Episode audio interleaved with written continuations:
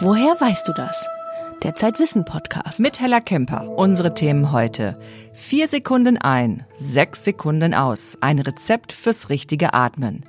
Pink Stinks. Der Fluch der Farbe Rosa. Was ist den Deutschen wirklich wichtig? Zeitwissenschefredakteur Andreas Lebert über die große Vermächtnisstudie. Ich möchte Sie jetzt bitten, Ihre Aufmerksamkeit für ein paar Sekunden auf Ihren Atem zu richten. Spüren Sie, wie Sie gerade einatmen? Die kühle Luft streicht an Ihren Nasenwänden entlang, sie strömt durch den Rachen in die Luftröhre weiter in die Bronchien. Hören Sie sich atmen? Und jetzt lassen Sie uns für ein paar Sekunden dem Atemlehrer Vilas Turske beim Atmen zuhören.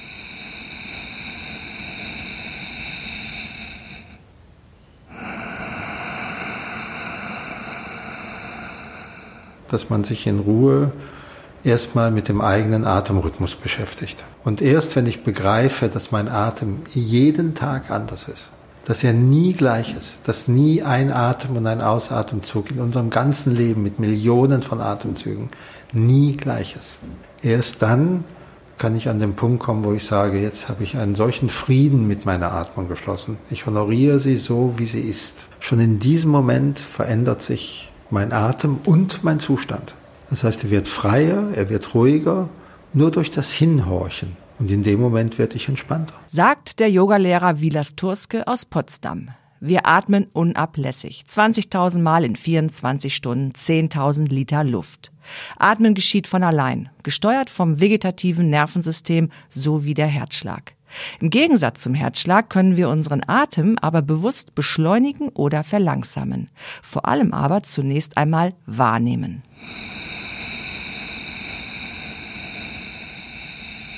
Schon vor ein paar tausend Jahren sah man den Atem als Manifestation der Lebensenergie. Im Daoismus Chi, im Hinduismus Prana genannt.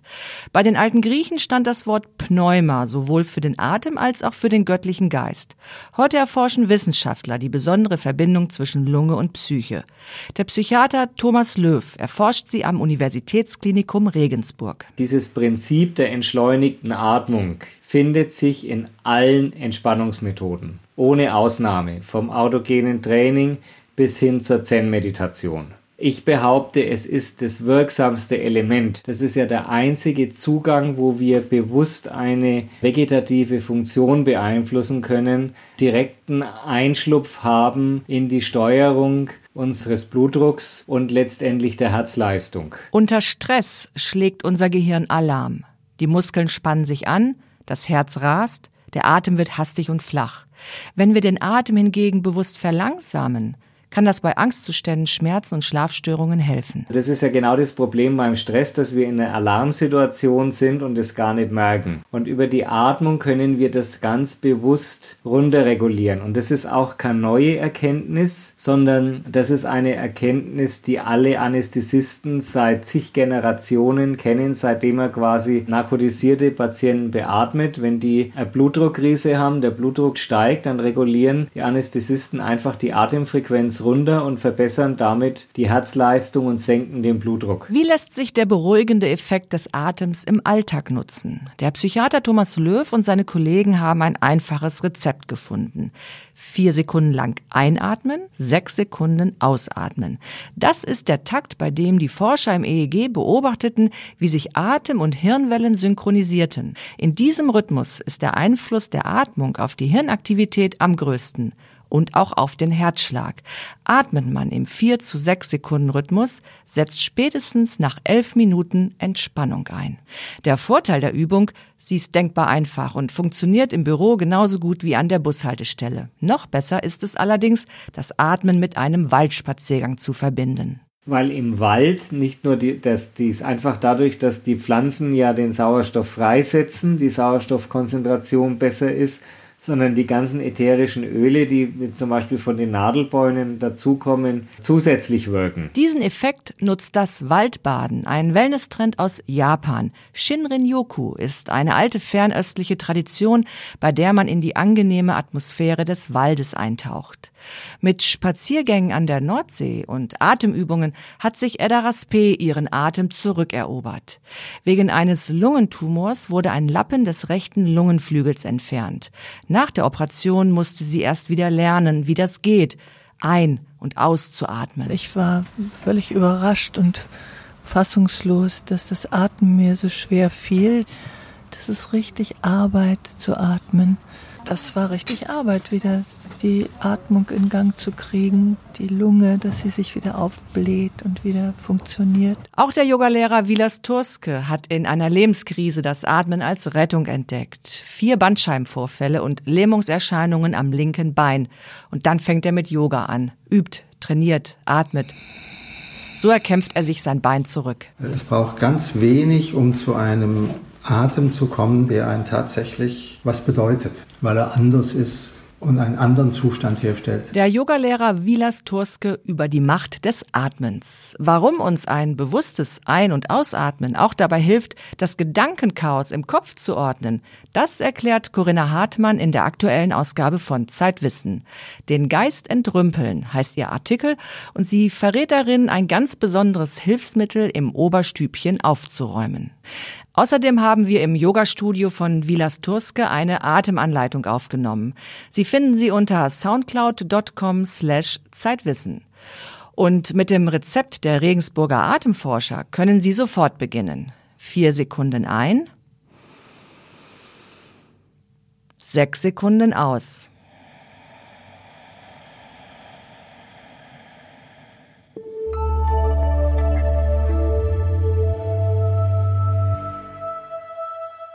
Wer ein Kinderzimmer betritt, sieht es sofort. Rosa Bobbycar, Plüsch und Glitzer, hier wohnt ein Mädchen. Captain Sharky und Fußballstars, ein Jungzimmer. So viel Gender Design war noch nie. Warum ist das so? Und vor allem, was macht das mit den Kindern? Zeitwissenautorin Lia Rodehorst hat Soziologen und Genderaktivistinnen getroffen. Sie wollte wissen, lieben wirklich alle Mädchen Prinzessin Lilifee? Und wie können Eltern gegen traditionelle Rollenklischees anerziehen? Die Farben rosa und blau sind keine neue Erfindung. Das Gender Marketing schon. Es nutzt die Farben rosa und blau, um Produkte von der Brotdose über Spielzeug bis zum Fieberthermometer eindeutig nur einem Geschlecht zuzuordnen. Für die Hersteller hat das Vorteile, denn Familien mit Mädchen und Jungen müssen auf diese Weise vieles doppelt kaufen. Uta Brandes ist Professorin für Gender und Design an der International School of Design in Köln und beobachtet die Entwicklung seit Jahren. Zum Beispiel Pinkisierung der Welt, also als Mädchenwelt, ist tatsächlich seit den Nullerjahren also nochmal verstärkt worden. Also es ist schlimmer, als es jemals war. Dabei geht es um mehr als nur die Farben. Die Produkte prägen auch stereotype Verhaltensweisen, sagt Stevie Schmiedel. Sie ist promovierte Genderforscherin und Geschäftsführerin von Pink Stinks. Der Hamburger Verein bekämpft Sexismus und Homophobie. Wenn man in einen Drogeriemarkt geht, dann sieht man sehr viele Produkte für Mädchen, die sind meistens rosa und glitzerig und mit kleinen Schmetterlingen und Sternchen und Herzen. Und darauf ist dann meistens eine Prinzessin oder ein weibliches, feenartiges Wesen, das einen anlächelt. Das ist meistens zart und äh, devot während hingegen der Pirat oder Fußballspieler, der meist auf den männlichen Produkten zu sehen ist, meistens in Aktion begriffen ist, nie den Betrachtenden anschaut, sondern immer in Aktion in seinen eigenen nächsten Schritt involviert ist und somit ein ganz anderes Bild darstellt als die kleine Prinzessin. Wenn die Kinder älter werden, verschwindet das Rosa langsam aus dem Mädchenzimmer. Auch bei den meisten Jungs muss Captain Sharky das Feld räumen. Doch die Klischees bleiben, auch wenn sie jetzt subtiler sind, sagt Uta Brandes. Man kann das an so ganz kleinen Low-Tech, also die überhaupt technisch nicht aufgeladen sind, Sachen sehen. Rasierer zum Beispiel, Nassrasierer. Da gibt es ja tatsächlich immer noch die für Frauen, die heißen dann Venus, Angel und sowas und sind ähm, elliptisch gestaltet und in Pastellfarben.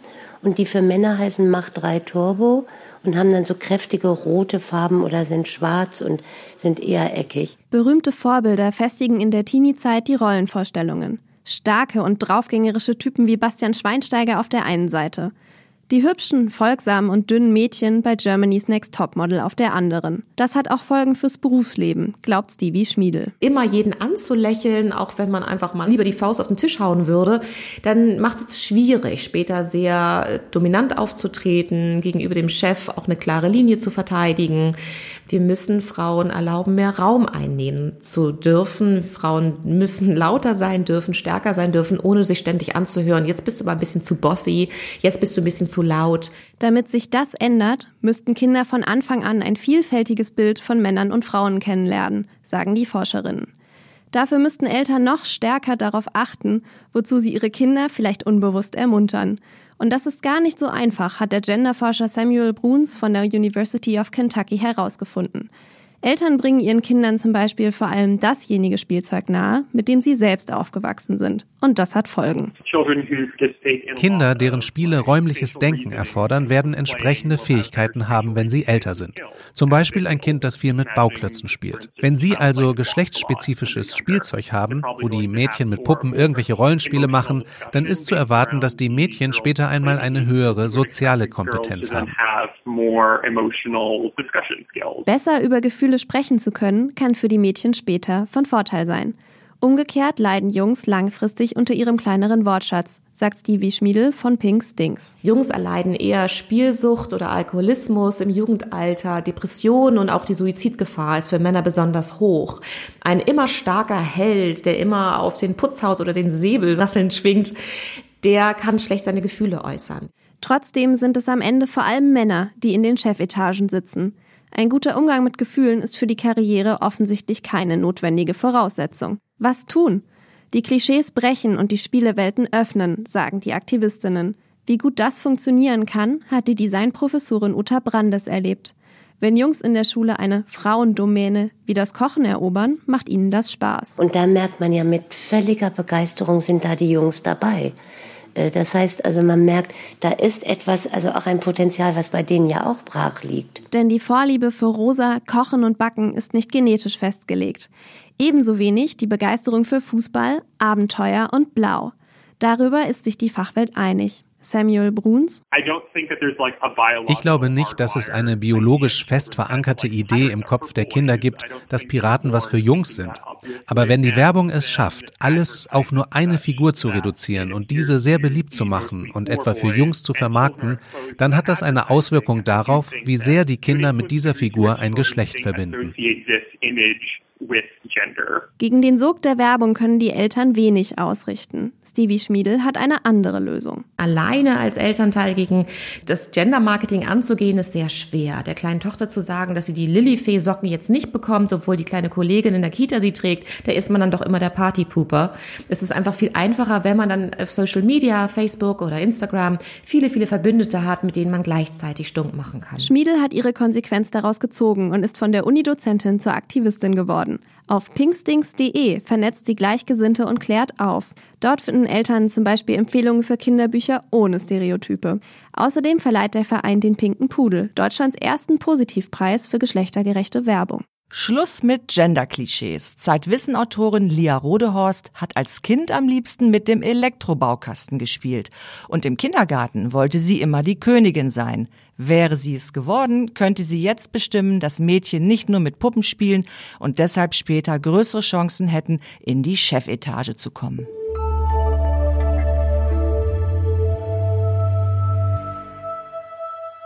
Mehr als 2000 Menschen wurden jeweils fast zwei Stunden lang befragt. Die Zeit hat zusammen mit dem Wissenschaftszentrum Berlin für Sozialforschung und dem INFAS-Institut für angewandte Sozialwissenschaft zum zweiten Mal eine Studie durchgeführt. Die Studie heißt Vermächtnisstudie. Andreas Lebert, Chefredakteur von Zeitwissen, gehört zu den Initiatoren dieser Studie. Andreas, Warum trägt diese Studie diesen ungewöhnlichen Namen, Vermächtnisstudie? Das liegt an dem grundsätzlichen Ansatz der Fragestellung. Wir haben uns überlegt, dass wir die Menschen fragen wollen, wenn sie an ihr ganzes Leben denken, an die Niederlagen, an die Erfolge, an die Begegnungen, an das, was ihnen gut getan hat, das, was ihnen weniger gut tut. Und sie sollen künftigen Generationen einen Rat geben. Was von ihren Erfahrungen würden sie künftigen Generationen empfehlen? Und wovon würden Sie eher abraten? Wegen diesem Ansatz heißt die Studie die Vermächtnisstudie. In der Zeit werden jetzt in mehreren Folgen die Ergebnisse dieser Vermächtnisstudie veröffentlicht. In der aktuellen Zeit lesen wir, dass die Deutschen überraschend positiv denken, zufrieden sind. Ist das richtig? Kein Jammern und Klagen weit und breit? Das ist insofern richtig, als die Deutschen kein Volk von Jammerern sind. Was die Wissenschaftler und uns bei der Zeit auch etwas überrascht hat, ist die Stabilität ihrer Einstellungen von vor drei Jahren, da hat man die Studie zum ersten Mal gemacht, dass sich so wenig verändert hat bei den Deutschen, obwohl in der Zwischenzeit die Flüchtlingskrise war, obwohl Trump gewählt wurde, obwohl die Rechtspopulisten nach vorne kamen, hätte man ja denken können, da verändert sich viel. Das ist nicht der Fall, die Deutschen sind sehr stabil und sie sind tatsächlich mit ihrem Leben, wie sie es führen, sehr zufrieden. Daraus spricht eine Form von Gelassenheit, die aber in gewisser Weise sonderbar ist und Fragen aufwirft, die die Studie auch beantworten kann. Warum ist es sonderbar, dass die Deutschen zufrieden sind? Die Studie kann Fragen nach Werten und Normen beantworten, die die Deutschen haben. Und sie kann auch beantworten, wie die Deutschen sich selbst sehen und die anderen. In dem Blick auf sich selbst und auf die anderen weisen die Deutschen große Unterschiede auf in vielen Bereichen. Das gibt zu denken, das macht stutzig. Und wenn man sich das genau anschaut, dann merkt man, aha, die Deutschen glauben von sich selber zum Beispiel, ich mache eine Arbeit, die mich glücklich macht, die mich zufrieden macht. Das sagen fast 90 Prozent der Deutschen. Aber nach den anderen befragt, wie ist es denn bei den anderen? Da sagen sie ja, die anderen, die machen alle Arbeit, die ihnen nicht behagt. Wenn aber jeder von sich sagt, dass seine Arbeit befriedigend ist, aber die der anderen nicht, dann stimmt was nicht und dann merkt man daran, dass es zwischen den einzelnen Gruppen in der Gesellschaft an Dialog mangelt, dass sie sich nicht mehr abgleichen, dass sie nicht mehr miteinander reden. Das beurteilen die Sozialwissenschaftler, die die Studie interpretieren, als Warnsignal. Als ein Warnsignal wofür? Dafür, dass der Zusammenhalt der Gesellschaft zurückgeht. Dass wir also aufpassen müssen, die Politiker, die Institutionen, die Unternehmen, dass wir diesen Zusammenhalt nicht gefährden. Wenn also Politik zum Beispiel weiterhin hauptsächlich Klientelpolitik macht, dann wird sie dazu beitragen, dass die einzelnen Gruppen nicht mehr miteinander reden und sich voneinander entfremden. Und das sollte man vermeiden. Ist diese Zufriedenheit der Deutschen vielleicht auch der Versuch, sich zu schützen? Ja, es ist so ein bisschen was, da ist so ein bisschen was drin von der Resilienz, von der Widerständigkeit. Ich möchte mein Wohlbehagen beschützen. Ich glaube auch daran, dass ich selbst Schmied dieses Wohlbehagens bin und ähm, vertraue mir und meinen Fähigkeiten mehr als vielleicht den mich umgebenden Institutionen oder der Politik. Das zeigt sich daran. Andererseits zeigt sich darin aber auch, dass die Deutschen in gewisser Weise genügsam sind. Sie rechnen zum Beispiel nicht mit einem sozialen Aufstieg für sich in den nächsten zehn Jahren und, und sehnen das offensichtlich auch gar nicht herbei. Das hängt damit zusammen, dass sie inzwischen die Botschaft verinnerlicht haben, sie sind selbst ihres Glückes Schmied. Wenn es nicht so ist, wie ich es möchte, bin ich ja selber schuld. Deshalb, so sagt es jedenfalls Jutta Almendinger, die Präsidentin des Wissenschaftszentrums Berlin, die die Studie interpretiert, sie sagt, revolutionäre Funken sind da nicht zu spüren. Da ist eher sowas wie eine Selbstkritik, Selbstzweifel und Selbstgenügsamkeit zu spüren. Die Deutschen haben ein bisschen verloren, dass sie auch an Rahmenbedingungen arbeiten können, dass sie auch auf die Straße gehen könnten, wenn ihnen was nicht passt, weil sie denken, ich bin ja ich selber schuld. Auf die Straße gehen im Moment die Kinder. Friday for Future. Die Kinder stehen auf. Widerspricht das dieser Studie? In dem Zeitraum, in dem die Menschen in Deutschland befragt worden sind für die Studie, das war letzten Sommer, gab es Friday for Future noch nicht. Das heißt, wir werden erst in drei Jahren, wenn wir die Vermächtnisstudie wieder machen, feststellen können, hat sich durch Friday for Future etwas verändert in Deutschland. Welche Konsequenzen erwachsen aus der Studie? Wir müssen versuchen, die Gesellschaft zusammenzuhalten und sie nicht weiter zu trennen. Die Aufträge gehen aber auch zum Teil ins Einzelne Deutschen werden immer beschrieben, als wären sie sehr fortschrittsfeindlich oder sehr fortschrittskritisch. Die Vermächtnisstudie sagt das nicht. Die Vermächtnisstudie sagt, die Deutschen sind sehr sachlich und sie sind sehr genau in ihren Einstellungen, aber sie sind überhaupt nicht fortschrittsfeindlich. Zum Beispiel bei der Digitalisierung sind sie der Meinung, dass sie selber durchaus ähm, sich äh, darauf vorbereiten wollen, dass sie offen sind für Neues, dass sie daran auch glauben, dass das wichtig ist. Sie halten aber unsere Institutionen und die Schulen und die Unternehmen dafür nicht kompetent. Ein anderer Auftrag ist der Begriff Heimat. Den wenigsten ist klar, was die Deutschen wirklich unter Heimat meinen. Alle glauben, es hat was mit Herkunft zu tun, es hat was mit Geburtsort zu tun, es hat was mit Deutschland zu tun. Die Antwort ist ganz falsch. Heimat ist kein geografischer Wert, hat mit Geografie fast nichts zu tun, hat auch nichts mit Religion zu tun, hat nichts damit zu tun, ich bin dort beheimatet, wo die Menschen so denken wie ich. Es hat was damit zu tun, ich fühle mich dort heimatlich, wo meine Freunde sind, wo die Menschen sind, auf die ich mich verlassen kann, denen ich vertraut bin. Das kann auch ganz woanders sein. Heimat ist also fast eher, fast mehr als ein Herkunftsbegriff, ein Ankunftsbegriff. Und interessant ist, dass zwischen den, bei den Fragen nach Heimat, zum Beispiel Deutsche mit Migrationshintergrund fast dasselbe sagen wie Deutsche selbst. So äh, lässt sich Heimat definitiv nicht benutzen als Grenzzaun. Das war Andreas Lebert über die neue Vermächtnisstudie der Zeit. In vier Folgen berichtet die Zeit über die Vermächtnisstudie und auch online können Sie darüber lesen unter www.zeit.de slash Vermächtnis.